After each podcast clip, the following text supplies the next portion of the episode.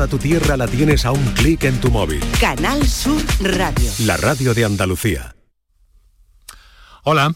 ¿Qué tal? Buenas tardes. Em, en este tiempo feliz que estamos teniendo por lo meteorológico, algunas escorrentías que llegan a los pantanos ya. Hay algunas zonas donde más, otras donde menos, desde luego, pero hemos tenido unas jornadas agradables en ese sentido y bueno, que nos llenan de esperanza también un poco por la presencia del agua el agua importante, tan importante en nuestras vidas, tan importante para, para nuestro estado oh, físico y mental, sobre todo emocional también, ¿no? Bueno, en, este, en estos últimos días del mes de mayo, que finalmente mayo ha marceado, un poquito por lo menos, pues eh, nos asomamos una semana más a la ventana de Canal Sur Radio y a esta hora de la tarde para hablar de la salud, para hablar de salud, de prevención y de bienestar en definitiva para nuestras vidas. Y de basándonos en las experiencias y en el conocimiento de especialistas, poder aportarte claves importantes para que tomen decisiones en torno a tu propia salud. Muchas gracias por estar a ese lado del aparato de radio.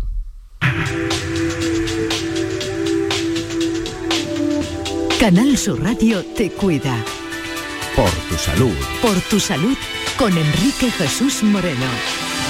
Y hoy mm, de nuevo vamos a centrarnos en un, en un, eh, en un problema que es eh, ciertamente eh, clave en nuestra sociedad contemporánea en cuanto a nuestra salud. Básicamente hemos elegido el argumento diabetes, obesidad, aunque hay muchos otros nutricionales y de mucho tipo que, que desde luego van a ir saliendo aquí en el programa todo lo que necesites saber sobre la obesidad, sobre el sobrepeso, eh, cómo eh, iniciar una vida más saludable, cómo eh, combatir y sobre todo prevenir estas enfermedades y cómo tener muy en cuenta también que hay mucho bulo en torno a estos problemas, especialmente el de la obesidad y mucha información que debemos filtrar, que hemos de conocer previamente, de, conectar con nuestros especialistas, si es el caso, con nuestros médicos de atención primaria, médicos de cabecera, especialistas de familia, para, para tener claras las cosas y no dejarnos llevar por eh, llamados a veces muy rimbombantes que nos pueden causar un trastorno en nuestra vida y en nuestra salud, desde luego. Es básicamente lo que durante todos estos años te proponemos a través de este programa que te hacemos llegar desde la radio pública de Andalucía, desde Canal Sur Radio. Es eh, nuestra forma de acercarte el conocimiento, como te decía, y la experiencia de profesionales para que tomes contacto con tu propia...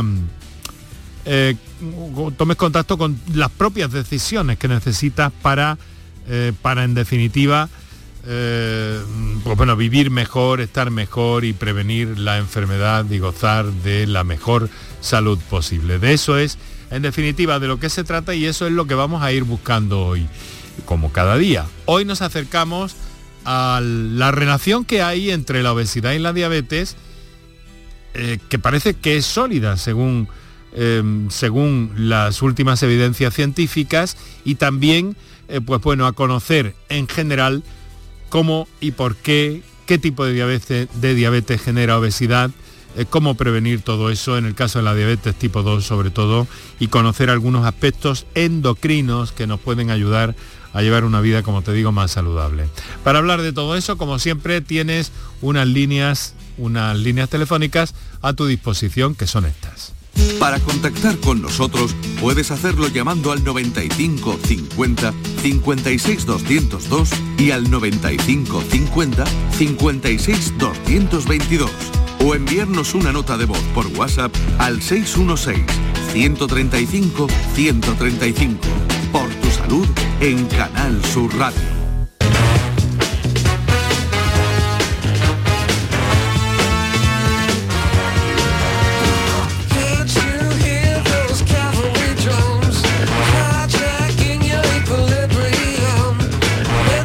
Supongo que muchos de vosotros, espero que muchos, eh, a esta hora de la tarde pues estéis gozando de un paseo, quizás de un poquito más de ejercicio, un poquito más eh, contundente, un poquito más ágil, porque todo eso va a contribuir de forma increíble a vivir mejor, a encontrarnos mejor, a estar mejor con nosotros mismos Eso implica también que estamos mejor con la gente que nos rodea y eso es muy importante. Hoy lo primero es eh, saludar, quiero hacerlo así para agradecer a Kiko Canterla que está ahí pendiente de la producción del programa, de la producción ejecutiva, Óscar Fernández, que está en el control de sonido, Mariano Piedra, que está en el control de sonido y realización y coordinación de este espacio.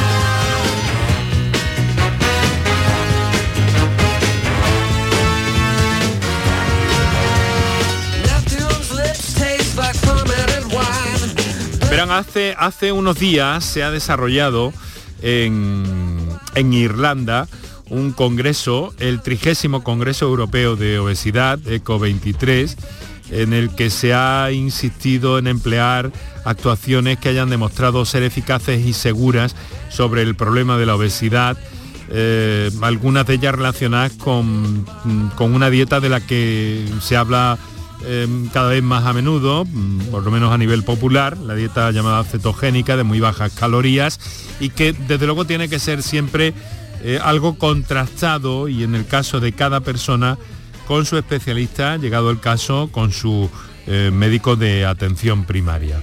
Hoy hemos, eh, en torno a este tema de obesidad y diabetes, pues hemos invitado a uno de los referentes de nuestro programa en los últimos tiempos, que es la doctora Ascensión Martínez Broca. Doctora, muy buenas tardes. Hola, muy buenas tardes. Muchas gracias por estar aquí una vez más con nosotros. Es eh, directora del Plan Integral de Diabetes de Andalucía, es jefa de la Unidad de Endocrinología y Nutrición del Hospital Virgen Macarena en Sevilla y que, eh, bueno, yo mm, quiero preguntarle un poco en principio, ¿no? Para situar a nuestros oyentes sobre todo, ¿no? Por esa relación que hay entre diabetes, diabetes tipo 2 sobre todo, si no me equivoco, doctora, y obesidad, que es un vínculo em, cada vez más claro para ustedes, ¿no? Sí, la, asociación entre obesidad, sobrepeso y un tipo de diabetes, la más frecuente, que es la diabetes tipo 2, es una asociación que es muy clara y eso pues nos mm, dirige claramente a, bueno, si queremos prevenir o revertir incluso la diabetes tipo 2, pues tenemos que abordar el origen de, ese problema, que está en muchos casos en ese exceso de peso. Así que sí, la, la, la relación es muy, muy estrecha. Me alegra mucho, doctora, escucharla ya hablar así de abiertamente, creo que lo ha hecho en los últimos programas, de revertir la diabetes tipo 2. Esto es un, esto es un cambio de, paradigma relativamente reciente, ¿no? Sí, es, eh, es, cierto que bueno, existen unos, una serie de criterios clínicos a partir de los cuales se considera que una diabetes tipo 2 puede, digamos, desaparecer o puede eh, puede un, una, una, persona normalizar sus valores de glucosa en sangre si va acompañado de estilos de vida orientados a pues, mejorar eh, bueno, fundamentalmente los, los, los pilares de, del día a día, eh, la alimentación, la actividad física y el exceso de peso. Mm. Lo, es posible con, con, estilos de vida saludables, es posible también con intervenciones más agresivas sobre el peso, eh, pero sí en, en, la práctica clínica lo, lo, vemos, vemos personas que tienen diabetes tipo 2, incluso con tratamientos muy complejos y que después de una intervención intensiva son capaces de perder un, ese exceso de peso en una proporción suficientemente grande como para que la diabetes desaparezca. Uh -huh. Bueno, eh, doctora, me han dicho que practica usted con el ejemplo, porque ha venido hasta los estudios centrales de Canal Sur Radio en la isla de la Cartuja de Sevilla eh, en bici, ¿no? Sí, sí, sí, es así, es así. Me gusta moverme en bicicleta, me gusta también, bueno, de alguna manera, ya que nuestra especialidad gira tanto hacia la, la salud, eh, no ya hacia la enfermedad, sino hacia el, la, el, fomento de la salud, pues creo que no hay mejor ejemplo que ir en bicicleta al trabajo. Además, la ciudad de Sevilla siempre ha sido muy bicicletera y ahora con la cantidad de carril bici que hay, pues todavía mal, ¿no? Pues me, me encanta que, que, comentes esto porque, eh, y esto puede enlazar luego en la conversación, pero para la prevención de la obesidad y el tratamiento de la obesidad hay medidas que van mucho más allá y muy por encima de las estrictamente sanitarias, que son medidas como esta, hacer claro. posible que las ciudades sean, favorezcan eh, el, la actividad física. Y los mm. carriles bici son un ejemplo clarísimo. Algo se está haciendo en este sentido, mm, quiero decir, en salud en general, ¿no? Al contemplar determinadas eh, cuestiones, aunque yo tengo una especie de guerra personal contra el plátano eh, de sombra, que es eh, un verdadero agente, un verdadero agente de tutor de, la salud para, para, para, alérgicos principalmente, pero estas cosas empiezan a, a, incorporarse en los programas de los partidos políticos, de los candidatos. ¿Nota usted que se habla de esto, ya que estamos en la fecha que estamos? Mm, para mí creo que mm, aún es insuficiente. Se incorporan medidas de este tipo, medidas orientadas a la, salud, ¿no? De qué manera podemos pues una política municipal, ¿no? Yo creo que es muy cercano a los ciudadanos. Mejorar el diseño de una ciudad, la arquitectura de una ciudad, para que sus ciudadanos puedan caminar puedan caminar o puedan practicar deporte si quieren o puedan desplazarse en bicicleta. ¿no? Yo creo que esto debería estar de una forma mm, pues eh, quizá más, más, clara porque es que, es que mm, determina un alto porcentaje de salud y de bienestar para los ciudadanos. Luego, para mí debería ser un elemento a tener muy en cuenta, o yo por lo menos lo valoraría muy positivamente. Claro, porque esto luego se nota cuando hay que ir a las analíticas y abordar problemas endocrinos. Muchísimo, muchísimo. El sedentarismo es un problema, mm, es un predictor de, enfermedades crónicas, eh, de forma independiente a el exceso de peso que se asocia a él. Es decir, mantenerse activos, evitar el sedentarismo como dice la Asociación Americana de Diabetes, evitar estar sentado más de 90 minutos, o sea, intentar levantarse continuamente, eh, tiene un efecto beneficioso para la salud en sí mismo, independientemente del efecto que tenga sobre el peso. Entonces, fomentar la actividad física en nuestros niños, eh, en, bueno, en nosotros mismos y en nuestros mayores es, algo fundamental. Em, doctora, viene acompañada del doctor Tomás Martín, que es endocrino, eh, nos ha contado en este programa, es un auténtico referente en materia del abordaje de de los problemas de la glándula tiroides. Doctor, buenas tardes. Hola, buenas tardes Enrique, buenas tardes oyentes. Eh, pues encantado de estar aquí con vosotros. Encantado de tenerle por aquí. Bueno, suscribe esto que, que dice la jefa, doctor. Hombre, es la jefa, ¿no? lo suscribo. Más allá de eso. más allá de eso, eh, como concepto general de educación, de disposición de la, de, la, urbanidad entendida como esta, no solo el estado urbano, sino en la educación de, los, de los habitantes, de los ciudadanos, es muy importante promover esas medidas generales. Doctor, Sí, no, perdón, perdón. Me estaba acordando ahora de aquellas campañas de hace 40 años de salud dental, de lavarse los dientes, las manos. Eso ahora lo vemos incluso anacrónico, pero ha cambiado muchos hábitos, ha cambiado mucha salud de muchos españoles y de muchos ciudadanos del mundo. Así que la intervención pública es fundamental.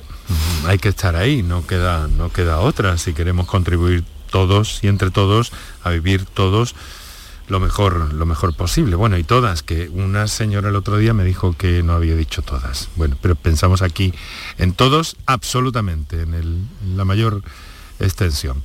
Em, una señora que era enfermera, por cierto. Bueno, vamos a ver. Em, Tomás, eh, la endocrinología, ¿qué es? Porque a veces eh, yo creo que es un concepto tan, tan importante, tan eh, clave para nuestras vidas, pero que a veces los ciudadanos nos confundimos un poco. ¿Qué es la endocrinología?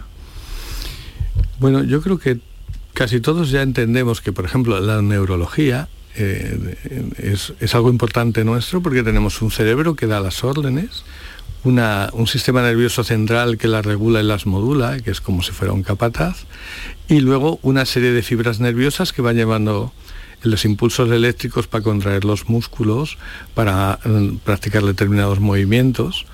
Todo esto lo vemos bien, ¿no? Parece un sistema, un cableado eléctrico que lo entendemos bien. Pues ahora imaginemos que tenemos nuestro, nuestro sistema nervioso central, que tenemos un capataz que se llama glándula hipófisis y que tenemos distintas fábricas donde se producen las hormonas, pero no están comunicadas por nervios ni por cables, sino por sustancias que viajan en nuestro organismo y donde llegan producen una acción. O producen hormona tiroidea o facilitan que respondamos al miedo, al estrés, o que tengamos la tensión más alta o más baja, o que seamos capaces, bueno, que sean capaces ellas de ovular ¿eh? y los hombres de tener espermatozoides, pero sin cables. ¿eh? Es todo muy virtual. Pequeñas moléculas muy importantes que regulan todo, la digestión, la absorción de alimentos, el bienestar, la salud, el placer, todo está controlado por el sistema endocrino. Casi casi es una wifi de nuestro propio cuerpo, hay una especie de circuito wifi ahí, ¿no? Unas órdenes que llegan de una forma tan especial, tan singular. Se me ha antojado eh, este paralelismo, no sé Sí, si sí, hiper mega no. sofisticada. eh, Hiper mega hiper mega sofisticada. ¿Y qué pasa cuando hay un desequilibrio ahí? ¿Ese desequilibrio, eh, Tomás, puede afectar eh, a otras glándulas eh, o se concentra o, o- o- o- o hay un, un, eh, digamos, un ir a más o a ir a un deterioro de ese sistema endocrino, hormonal eh, más complejo? Bueno, voy a poner un ejemplo que viene al caso porque hemos hablado de diabetes y obesidad, ¿no? Según vamos siendo más sedentarios, según vamos acumulando grasa en el organismo, según tenemos una vida cada vez más muelle, el, el resultado es que la glucosa, eh, que es el combustible que utilizamos, no acaba de entrar bien en las células. Al principio no es que no entre, es que no entra en el momento que tiene que entrar.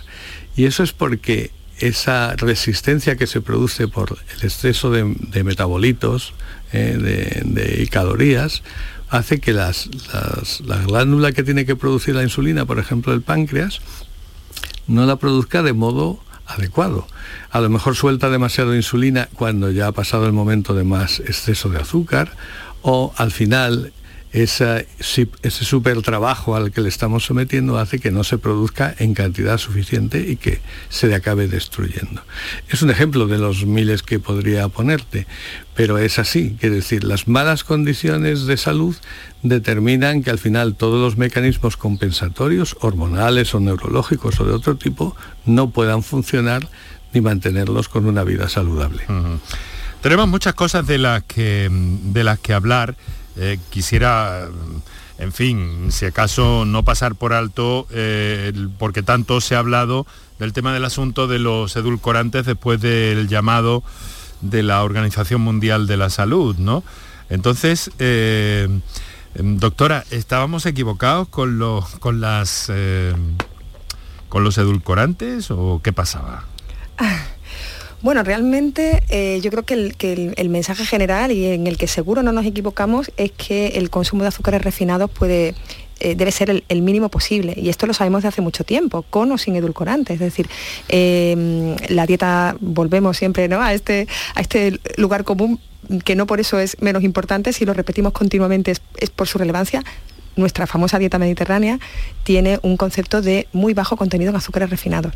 Luego, realmente yo creo que quizá el mensaje es, o debe seguir siendo, mantener un consumo muy reducido eh, o exento, si es posible, de azúcares refinados. Y posiblemente en ese contexto los edulcorantes eh, son eh, prescindibles, ¿no? O sea, que realmente no es algo que tenga que estar incorporado a nuestra dieta como algo necesario, ¿no? Yo creo que quizá ese, ese, ese puede ser más el, más el mensaje, más que edulcorantes sí, edulcorantes no, ¿no? Sino mantener una, una dieta en la que el consumo de azúcar refinado sea muy, muy bajo y, podemos prescindir y nos acostumbramos a una alimentación, igual que nos acostumbramos a una dieta hiposódica, baja en, sal, y nos acostumbramos en sabor a ella, también nos acostumbramos a una dieta eh, con un bajo contenido en, en- azúcares. ¿no? Entonces, eh, bueno, quizá, quizá por ahí ¿no? lanzar un- un mensaje mm, también de salud, ¿no? Es decir, que estamos uh, un poco sobreazucarados. Sí, lo estamos, lo estamos. La sociedad está muy azucarada. Y además eso tiene, eso tiene un nombre, ¿no? Y tiene, eh, en fin, un- un- un- una denominación eh, científica y clara, y es que ponemos, eh, doctor eh, Tomás, la- la- la- el nivel de azúcar como como muy nos situamos ahí, lo situamos ahí en un nivel de confort que sin embargo lo que está haciendo es perjudicarnos. Bueno, hemos pasado de sobreazucarados a sobreedulcorados, ¿no? Eso es. Es decir, hacemos los pasteles con stevia en cantidades importantes. Y, y todos los alimentos, cuando no son especialmente nat- naturales, ni además forman parte de una dieta equilibrada, lo que hacen es sustituir un vicio por otro. Me lo vais a permitir que lo diga así. Y ese es el error, ¿no? Eh, a veces rebajar el nivel de dulce, que nos- culturalmente nos hemos acostumbrado a que sea muy alto, pues es más que suficiente. Hemos hablado también de la dieta hiposódica. Tomamos demasiada sal, nos gustan los alimentos salados. Quizá porque son, son gustos un poco atávicos, productos de otra forma de alimentarnos, de, de escasez, escaseces que pasábamos en los siglos anteriores. Y esto ha cambiado, ¿no? Llevamos una vida una vida totalmente diferente a las personas que tenían que estar practicando deporte todo el día, que sudaban y perdían sales. Nosotros ahora manejamos el papel, algunas personas, pocas, hacen trabajos físicos importantes y cuando hacemos deporte y sudamos no tomamos sal, tenemos que comprar un producto súper guay, ¿eh? súper caro para reponer nuestras sales. Vivimos en una sociedad de consumo y de excesiva riqueza, pero con poca cabeza. Pero ha dicho una cosa que es inevitable comentar, eh, Tomás. Eh, ha dicho vicio relacionado con el azúcar. ¿Estamos hablando de una adicción? ¿Se podría hablar de una adicción al azúcar o a los Sí, sí que podemos hablar de una adicción. Ah, estamos llenos de, paradigma. A nadie le marca un dulce, qué dulce es el amor. ¿eh? ¿No? Todo, todo es un paradigma cultural, un acervo cultural donde el dulce está introducido. Incluso aunque nosotros lo rechacemos, estamos rodeados, vivimos, nos hemos criado con nuestra abuela dándonos un dulce, donde los dulces besos del amor, donde el pastel, donde acabamos la boda con nuestro pastelito de boda. ¿Quién, ¿Quién no acaba una celebración sin que alguien diga, ¿y ahora de postre qué queréis? ¿Una fruta o un bien me sabe? ¿no? Tenemos dulces típicos de cada localidad. Es un vicio un vicio personal y es un vicio cultural. Bueno, ya estarán ustedes al tanto, nosotros le tuvimos aquí el pasado viernes en el programa eh, al, profesor Jesús eh, Francisco Rodríguez Huertas, eh, con un titular de un trabajo realizado en la Universidad de Granada por, por ese Instituto de Nutrición Matáis que, que él dirige y que venía a dar unos datos escalofriantes en el sentido de que los niños españoles consumen más del doble de los azúcares añadidos recomendados. Y eso eh, parece muy grave. Él fue muy contundente aquí en el programa con este asunto en el sentido de que había que hacer un llamado a la propia industria alimentaria. ¿Cómo ven ustedes este problema? Hmm. Sí, yo, yo en esta, bueno, con esta idea, efectivamente em, es un problema de exposición a una forma de alimentación desde las edades tempranas que luego es muy difícil revertir. Por eso es tan importante esta educación en, la nutrición saludable eh, en la infancia. Eh, la propia OMS lo que recomienda es que bueno, hay azúcares que son saludables, los de la fruta. Eh, podemos acostumbrar a nuestros niños y a nosotros mismos, porque si lo hacemos a nuestros hijos, en el futuro serán adultos que mm, estén digamos, acostumbrados y les guste y, accedan, eh, por ejemplo, al consumo de fruta de una forma mucho más sencilla que si los acostumbramos al sabor dulce de otros alimentos. ¿no? De manera que sí, eh, sin duda, eh, actuar sobre el acceso, digamos, a este tipo de azúcares refinados desde la infancia es no una garantía, pero sí una inversión eh, para que estas personas en su edad adulta tengan unos hábitos de vida más saludables, ¿no? Al mismo tiempo que disminuye ese otro gran problema que es el de la obesidad infantil, ¿no? que, es un enorme problema en España y, en Andalucía. ¿no? O sea que estoy de acuerdo en esa visión. El cómo hacerlo ya sería bueno, podríamos hablar mucho, ¿no? Eh, estoy también eh, a favor de, bueno, de modular de alguna manera el acceso a la alimentación. Eh, yo siempre digo que, bueno, que, no puede ser que una hamburguesa sea más barata que una ensalada. Es que creo que pone al acceso a población joven, con menos ingresos, adolescentes, a un tipo de alimentación que claramente es desaconsejada. ¿no? Entonces, tenemos que de alguna manera, de alguna manera fomentar y que se haga fácil, accesible los alimentos que sabemos que son más saludables para el futuro.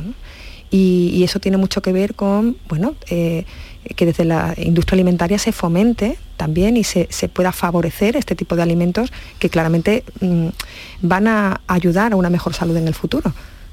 Bueno, el, doctor, el profesor eh, Rodríguez Huerta dio un tirón de orejas eh, con todas las eh, consecuencias a la industria alimentaria, también a las autoridades. Y esto es que es un problema sobre el que verdaderamente, y no digo que un poco era el leitmotiv incluso del estudio también, ¿no? Realizado entre niños de 7 a 12 años. El doble el doble de la recomendación de, de, la Organización Mundial de la Salud. Bueno, son tantas y tantas las cosas y tan interesante todo lo que nos cuentan nuestros especialistas, que quiero agradecer que estén con nosotros.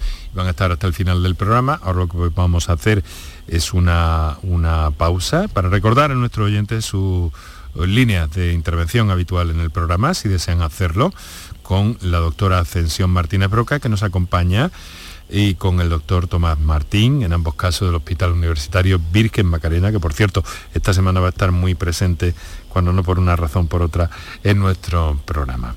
Así que muchas gracias por habernos cedido, por cedernos de hecho parte de su tiempo. Vamos a esa pausa y enseguida vamos a entrar en eh, materia en este programa que dedicamos básicamente a la diabetes y la obesidad. Para contactar con nosotros puedes hacerlo llamando al 95 50 56 202 y al 95 50 56 222 o enviarnos una nota de voz por WhatsApp al 616 135 135 por tu salud en Canal Sur Radio. La vida es como un libro y cada capítulo es una nueva oportunidad de empezar de cero y vivir algo que nunca hubieras imaginado. Sea cual sea tu próximo capítulo, lo importante es que lo hagas realidad. Porque dentro de una vida hay muchas vidas y en Cofidis llevamos 30 años ayudándote a vivirlas todas. Entra en cofidis.es y cuenta con nosotros. En cofidis.es puedes solicitar financiación 100% online y sin cambiar de banco. O llámanos al 900 84 12 15. Cofidis, cuenta con nosotros. Su compañera le ha acusado de trato vejatorio en el trabajo. ¿En el trabajo? Sí, casi nunca está. La nueva película de Leo Harlem. Muy gorda, la has debido de liar en la hacienda para que te trasladasen aquí. Va a hacer tu trabajo, te va a callar cualquier comentario machista, sexista, racista, homófobo, transfobo, gordófobo o discáfobo. ¿Estamos? Como no abre el lenguaje de signos, no. Una comedia políticamente incorrecta. Se la lengua que eres un LG. ¿Perdona? HDMI. Como Dios manda. 2 de junio, solo en cines. No sé cómo no nos hemos extinguido todavía. El resumen de la jornada con la última hora del deporte, la economía y el análisis lo tienes en el Mirador de Andalucía. De lunes a viernes desde las 7 de la tarde con Natalia Barnés. Más Andalucía, más Canal Sur Radio. Por tu salud con Enrique Jesús Moreno.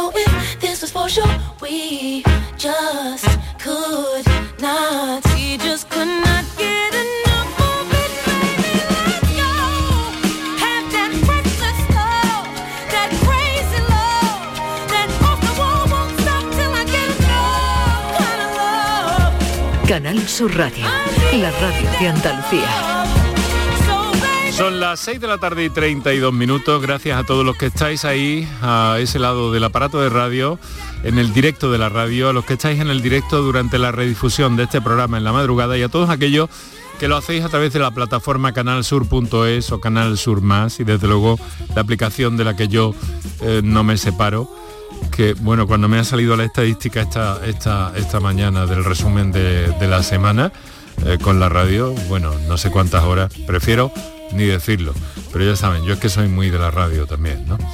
Bueno, en este, en este contexto en el que estamos, eh, mm, pues bueno, me parece interesante reseñar y me lo van a permitir, eh, doctora Ascensión Martínez Broca, doctor Tomás Martín, eh, que lo mencione, porque hay un informe muy interesante de la Universidad Oparta de Cataluña sobre el azúcar, una sustancia que dicen en el enunciado ocho veces más adictiva que la cocaína, eso basando un dato en un estudio de la Universidad de Stanford, y que detrás de la etiqueta dicen textualmente en la cabecera de sacarosa, fructosa, glucosa, dextrosa, lactosa, maltosa, azúcar invertido o azúcar eh, moreno, eh, este dulce veneno esconde eh, más de 40 nombres, pues la radiografía parece de. El 80% de los alimentos llevan azúcares añadidos y en España casi la mitad de los niños y niñas, el 45% de entre 0 a 12 años, son obesos o padecen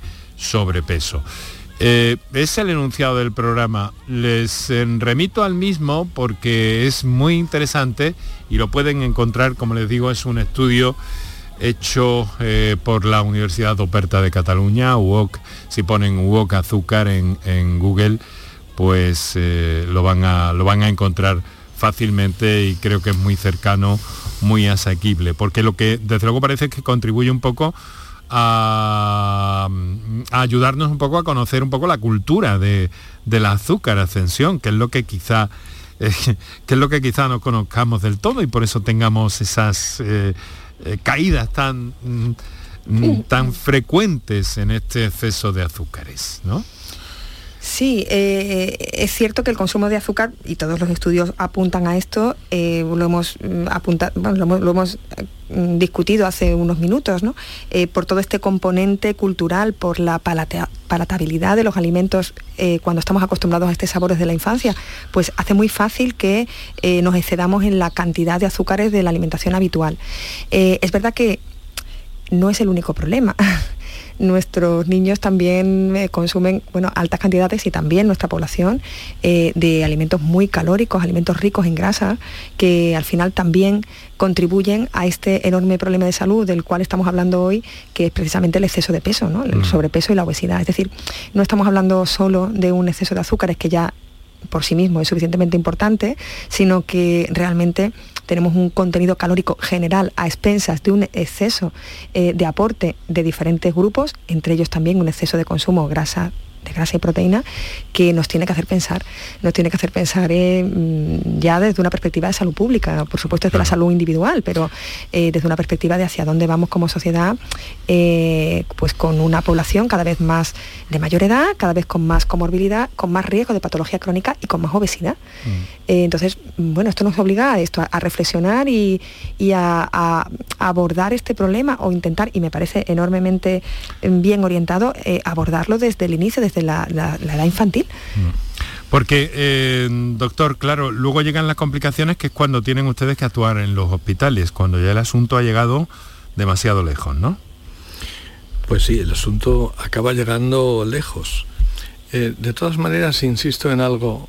Iba a decir yo que iba a pedir una secretaría en, el Ministerio, una secretaría de, la alimentación o de la mm. obesidad o del sobrepeso o del riesgo cardiovascular específica, porque mm. son tantas cosas las que deben de conjuntarse en este problema, que es el problema de salud más importante que tenemos desde los hábitos educacionales, desde incorporar a, las redes de asistencia primaria de nutricionistas, desde tener programas específicos, es decir, asignaturas específicas de alimentación sana, desde colaborar a nivel no solo de la responsabilidad individual, sino de las familias en temas de nutrición. Hay, labores educativas que trascienden las de los niños, que tienen que incorporarse los padres o los abuelos, eh, desde programas específicos, pero no de una forma aislada, sino una estrategia realmente organizada a la hora de mm. prevenir este, este, este gran problema. Es lo que falta, ¿no? señores, organización, ¿no?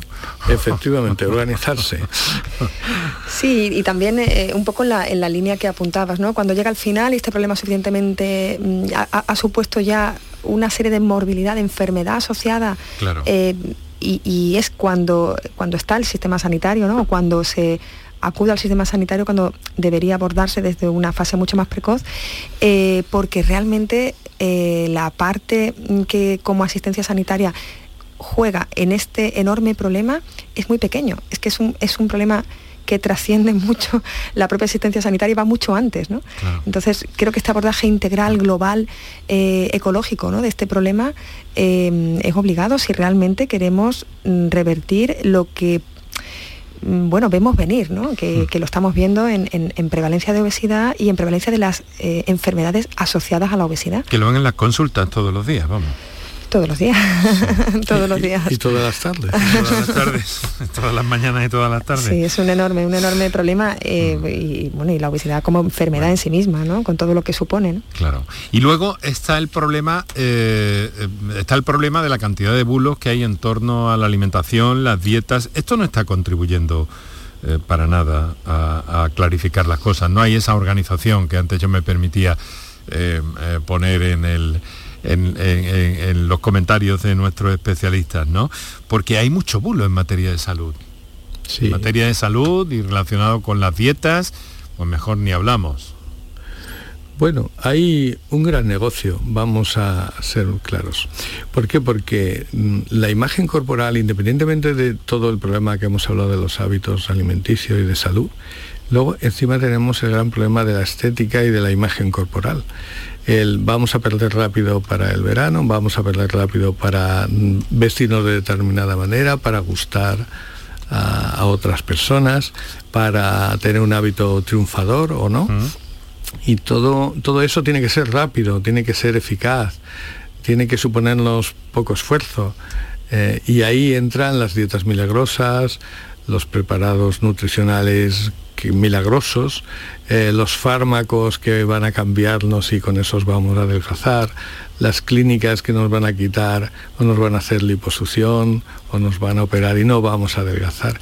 Y no estoy denostando con ello una multitud de profesionales que se dedican a mejorar, pero realmente alrededor de los profesionales que tienen cabeza, son responsables e informan a sus pacientes, hay un montón de industria, hay un montón de productos, hay un montón de propaganda y hay un montón de personas que no son específicamente buenos profesionales mm. y que se aprovechan de esa, esa ansiedad por perder peso, de, em, de, bueno, del poco conocimiento que tiene mucha gente y eso hay que denunciarlo. Alimentación, nutrición, dos conceptos en los que también nos gustaría entrar si es posible. Pero mira, quiero, quiero, quiero presentarles a alguien y bueno, luego si ustedes tienen alguna eh, cuestión que aclarar o quieren discutir con uno de sus colegas, pues lo, pueden hacer tranquilamente, no tienen ni que, ni que avisar. Eh, pero yo quiero saludar, perdón, ya estamos con el, plátano de, de, sombra, este que tengo aquí enfrente, que lo veo, un gran porte, pero eh, cuando vas por la calle, ciudades llenas, paseos y paseos enteros, es complicado. Bueno, les decía que quiero, oh, quiero presentarles al doctor Ignacio Sayú. Doctor, buenas tardes. ¿Qué tal? Muy buenas tardes.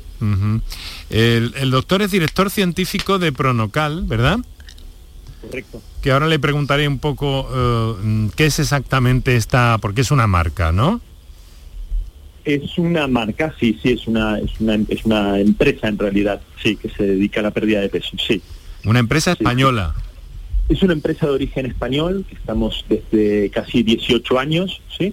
Eh, que nos dedicamos, bueno, a un programa de pérdida de peso eh, basado en un equipo multidisciplinar, Entre educación nutricional, soporte de coaching, soporte emocional, eh, un entrenamiento específico, específico de actividad física y un, todo esto coordinado por un médico especialista en tratar la obesidad. Este sería el contexto de lo que sería el, programa de pérdida de peso. O sea que, mm, para entendernos, ustedes no se acercan a personas que tienen una, una patología ya relacionada con el sobrepeso, la obesidad o la diabetes, ¿no? ¿O, sí? Sí, sí, sí, definitivamente estos son los, los potenciales pacientes de, de Pronocal, claro, claro. De hecho, el programa Pronocal, eh, gran parte de sus publicaciones científicas y las guías internacionales en donde, aparecemos, es un método que es un programa de pérdida de peso que eh, dentro de la pérdida de grasa, la preservación de la masa muscular, sabes que es tan importante a la hora de perder peso, junto con estas características, una de las cualidades que tendría el que tiene el programa es la de revertir algunas comorbilidades o de ayudar a controlar algunas comorbilidades que son estas enfermedades que aparecen en el percurso de la vida de un paciente que, eh, que tiene obesidad ¿no? o sobrepeso. Doctor Sayo, usted ha estado presente la semana pasada en el eh, trigésimo Congreso Europeo de Obesidad, de ECO23. Eh, ahí em, mm, se ha hablado eh, de, bueno, de trabajar con, en fin, con actuaciones que, sean seguras, sobre las que haya evidencias científicas. Y, una de ellas ha sido la dieta cetogénica, muy baja en calorías, para que, para que nuestros oyentes no, nos entiendan, que es básicamente la que ustedes proponen. Correcto, correcto. Sí, sí, este congreso eh, lleva ya muchos años celebrándose en diferentes ciudades de Europa. Este año tocó en, Dublín. Eh, es un congreso que con los años ha ido ganando mucho interés, mucha relevancia, porque justamente la obesidad es, es, es una pandemia no controlada, ¿no? Eh, y este año se le ha dado especial relevancia o importancia, digamos, a una serie de descubrimientos científicos que se han hecho relacionados con la eficacia, la seguridad y la calidad en la pérdida de peso de las dietas cetogénicas, como usted bien ha dicho, eh, bajas en calorías y también bajas en grasas, que es una característica muy importante que diferencia de la dieta keto, que puede ser de moda también, pero en redes sociales. ¿no? Esto es algo bastante diferente en ese sentido. Es que el, el, problema está en distinguir cómo una cosa es buena y cuando una cosa no es buena en, en Internet. Eh, denos, denos una clave, doctor, como eso como algo que ayude a nuestros oyentes. Yo lo que siempre recomiendo aquí es que los, los oyentes, los pacientes, eh, se hagan asesorar por médicos o nutricionistas especialistas en tratar obesidad. Que no se dejen llevar por eh, lo que pueda aparecer en, medios que no son especializados en esto, porque eh, suele haber bastante confusión. Incluso a veces hasta para nosotros es difícil separar ¿no? la paja del trigo en, en, en el sentido de lo que es la obesidad, porque, como comentamos antes, es una pandemia, y hay mucho bombardeo de información y mucha de esta información puede no ser cierta, incluso hasta algunas veces perjudicial para la salud. Uh -huh. Por lo tanto, el, el, la supervisión médica, la supervisión por nutricionistas especialistas es fundamental. ¿Y esto se puede hacer a distancia? ¿Se puede hacer desde una página web, doctor? Bueno, no, no desde una página web, porque nuestros, bueno, los médicos que utilizan este programa eh, lo hacen tanto presencial como de forma online, uh -huh. pero siempre con un seguimiento eh, médico, o sea, por una plataforma adecuada, eh, teniendo en cuenta que eh, Pronocal hoy tiene una plataforma de digitalización en donde el paciente se pesa y en tiempo real lo ve el médico y lo ve la dietista de Pronocal, entonces este triángulo de alguna manera genera un soporte y una, y, un, y una mayor adherencia del paciente al tratamiento, uh -huh. que es una de las cuestiones claves para conseguir el éxito en el tratamiento de la obesidad. ¿no? Entiendo. Y esto no es un proceso de cuatro días. No, no, para nada, no, no, no. La, la, obesidad es una maratón, o sea, no es un sprint, esto no es algo a corto plazo. El, el, los, los, sujetos que viven con obesidad hoy en día, los, los, los pacientes que viven con esta enfermedad, es muy importante que tomen conciencia que convivirán con esto toda su vida y que eh, tienen que ir ganando pequeñas batallas, ¿no? Eh, algunas veces perderán otras, pero siempre tienen que saber que eh, el médico que los sigue o el, o el, especialista en tratar obesidad los irá acompañando en esto para que progresivamente incorporen hábitos de estilo de vida saludable, mm. actividad física, conozcan sobre nutrición y en definitiva el autoconocimiento personal en gran, en gran medida es lo que los va a llevar a perder peso y a estabilizarlo a largo plazo. Vale. Eh, eh, doctor Bayú, dígame una cosa, ¿cómo, ¿cómo está Europa con respecto a España? Parece que, eh, que en nuestro país la preocupación crece entre los especialistas, no sé hasta qué punto entre las autoridades, más allá del ámbito eh, médico pero sí que es cierto que, mm, que, bueno que en España tenemos un gran problema con la obesidad y el sobrepeso. Eh, hay mucho contraste con, con, con, lo que ha visto usted ahí en Dublín eh, con respecto a otros países del continente. España está unos puntos porcentuales por encima de la media europea, pero toda la media europea es preocupante, no, no, no España especialmente, aunque sí por muy poquito, ¿sí?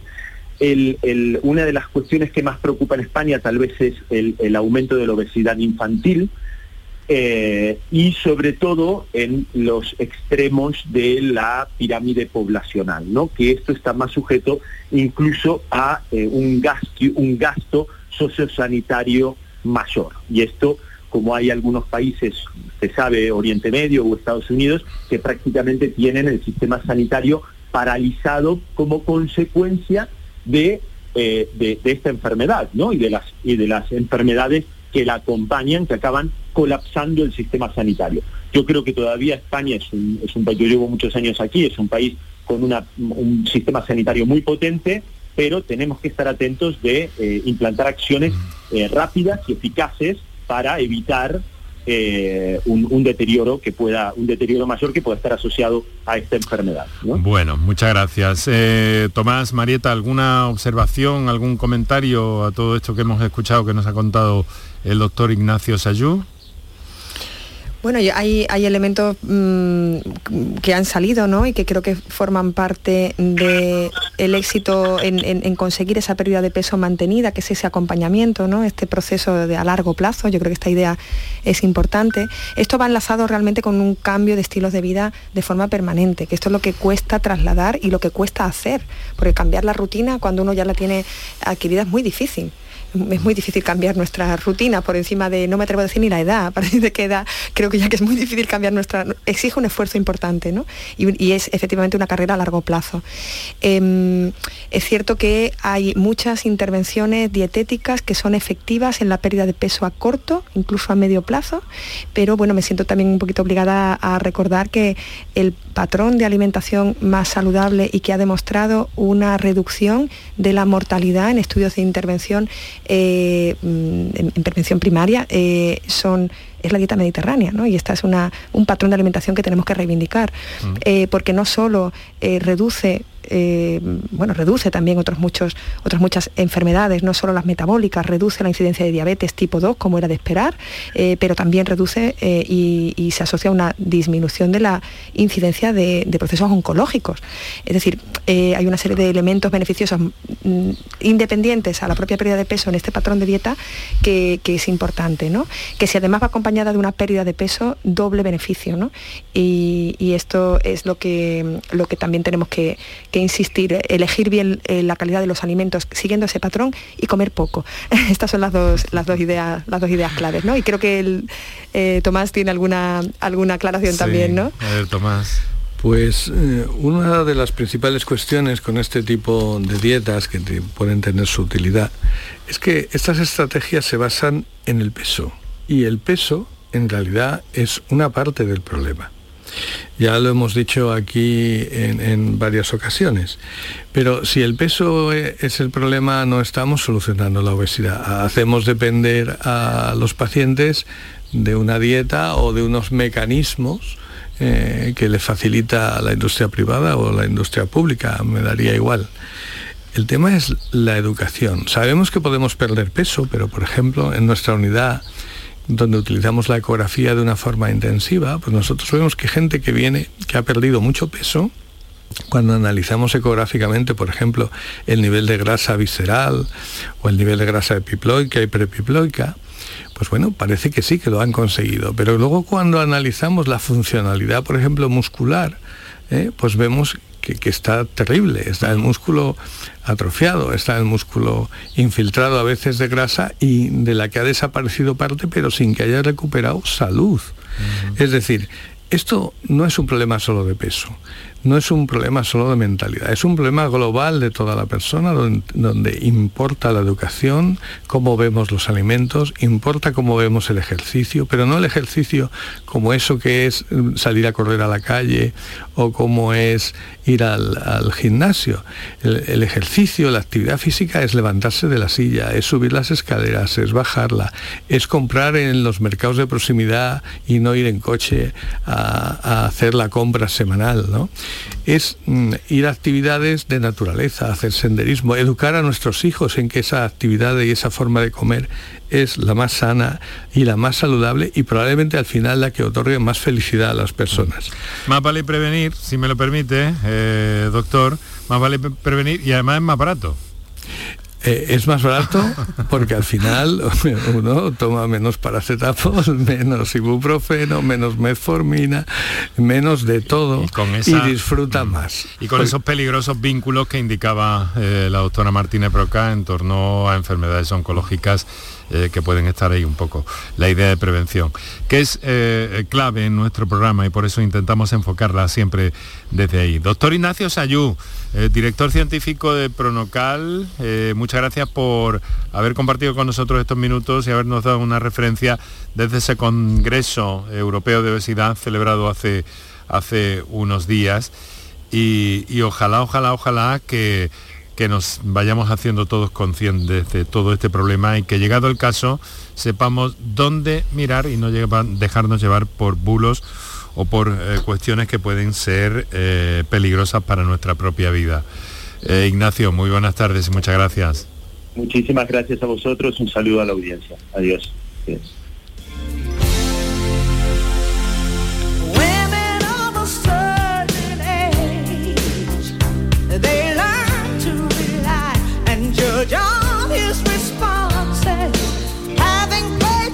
Antes de que, se, de que las cosas se compliquen, bueno, eh, vamos a escuchar testimonialmente a uno, digo que antes de que las cosas se compliquen sobre nuestra salud, lo suyo es eh, prevenir. Y he querido mostrar aquí esa idea de, de, la importancia del valor de la prevención, que tiene muchas patas, tiene muchos hilos, desde el punto de vista de las administraciones, desde el punto de vista de la salud pública, del gasto, pero sobre todo del bienestar de las personas, ¿no?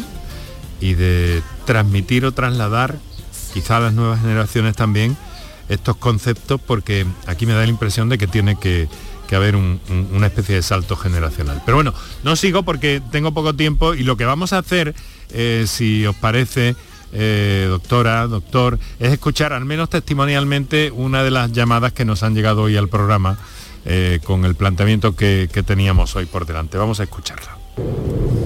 Buenas tardes, soy Manuel desde Sevilla. Eh, yo os quería comentar, aprovechando que estabais hablando del azúcar y de, las dietas saludables y tal, no sé por qué me ocurre que yo tengo sobrepeso y siempre intento eh, empezar dietas que después nunca termino o no soy constante en el tiempo, ¿no? Pero es verdad que tal como yo la dieta la empiezo muy bien, con mucha energía, mucha fuerza de voluntad, pero llega un punto en el que, bueno, la dejo, me salto un día, de un día paso a saltarme dos, y al final empiezo con unos eh, atracones, sobre todo de dulce. Me empieza a pedir el cuerpo dulce y tengo que salir, eh, coger el coche, irme a comprar y me como, no me da tiempo ni llegar a casa. Empiezo a comer en el coche de forma compulsiva y, me da igual que sea dulce, salado. Me pasa siempre. Entonces, claro, eh, al final todo lo que haya ganado, pues en tres días lo he, tirado todo por tierra. Y me pasa siempre. ¿Eso tiene alguna explicación? ¿Hay un porqué? Venga, muchísimas gracias. Bueno, muchas gracias por este planteamiento, que desde luego es interesante, ¿no? Pero que, bueno, que sería también difícil de, eh, de, volver a analizar, más que nada por la falta de tiempo. Pero eh, mm, doctora Martínez Broca había apuntado algunas señales eh, a lo largo del programa en este sentido, ¿verdad? Sí, em, es, e, este proceso de cambio, de cambio de la rutina, de cambio de los estilos de vida, de los hábitos, no es fácil. Esto eh, a veces requiere pues, un cierto acompañamiento, a veces no, habitualmente, ¿no? un acompañamiento para, para eh, motivar, para mm, mantener este, este esfuerzo hasta que uno incorpora ya a su día a día, sin necesidad de que sea un esfuerzo, mm. ese cambio. ¿no? Eh, yo creo que esto parte también de una visión al, principio quizá, ya el concepto de mañana empiezo la dieta, ya eh, tiene ya cierto mm. componente un poco como de fracaso, ¿no? Porque implica un mañana empiezo y a lo mejor paso mañana termino, ¿no? Esto es realmente un proceso mucho más lento, más progresivo, pero más sostenido, ¿no? Que tiene que ver con que voy a cambiar mis estilos de vida hacia una forma mucho más saludable y tengo que incorporar a mi rutina cosas que ahora no lo hacía, ¿no? Eh, entonces, mm, bueno, eh, quizá por ahí pueda dar alguna, alguna clave para ayudar, ¿no? Eh, hay mucho que hablar sobre todo esto. Hemos intentado aportar, bueno, lo han hecho ustedes magníficamente, han aportado ideas que luego vamos componiendo. Esta es la radio que intenta divulgar y apoyarse en el conocimiento, la experiencia de profesionales como ustedes. Doctora Ascensión Martínez Broca, muchas gracias. Doctor Tomás Martín, muchísimas gracias y hasta la próxima, que seguro que les escucho aquí en este programa más adelante. Muchísimas gracias por invitarnos y por divulgar y por divulgar en salud. Un fuerte abrazo. Adiós, adiós.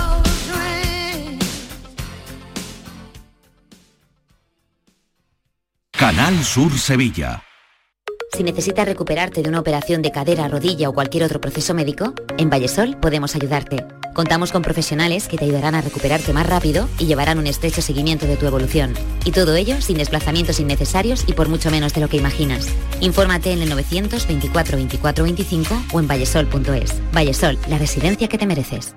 Estás estupenda. Gracias. Medicina estética en Clínica Doctor Ortiz. ¿Tu hermana y tu hermano también? Ellos cirugía plástica en Clínica Doctor Ortiz. ¿Y el pelo de tu marido? Ah, injertos capilares en Clínica Doctor Ortiz. Ahora en Clínica Doctor Ortiz ampliamos servicios. Ginecología general, funcional y oftalmología. Seguridad, confianza y satisfacción de nuestros clientes. Bienvenidos a Sacaba. Mil metros de electrodomésticos con primeras marcas. Grupos Whirlpool, Bosch y Electrolux. Gran oferta en lavadoras. Lavadora Indesit de 6 kilos desde 199 euros. Y lavadora Whirlpool de 8 kilos desde 299 euros. Y solo hasta fin de existencia. Solo tú y Sacaba. Tu tienda de electrodomésticos en el Polígono Store en calle nivel 23. Sacaba. Los frigoríficos del ahorro, los frigoríficos Nevir, selección de frío o congelador, motor inverter para bajo consumo, enfriamiento rápido, silenciosos. Sí, sí, frigoríficos Nevir, en blanco o inox, puertas reversibles. Ya lo hemos dicho, somos los frigoríficos del ahorro. Nevir, en las mejores tiendas.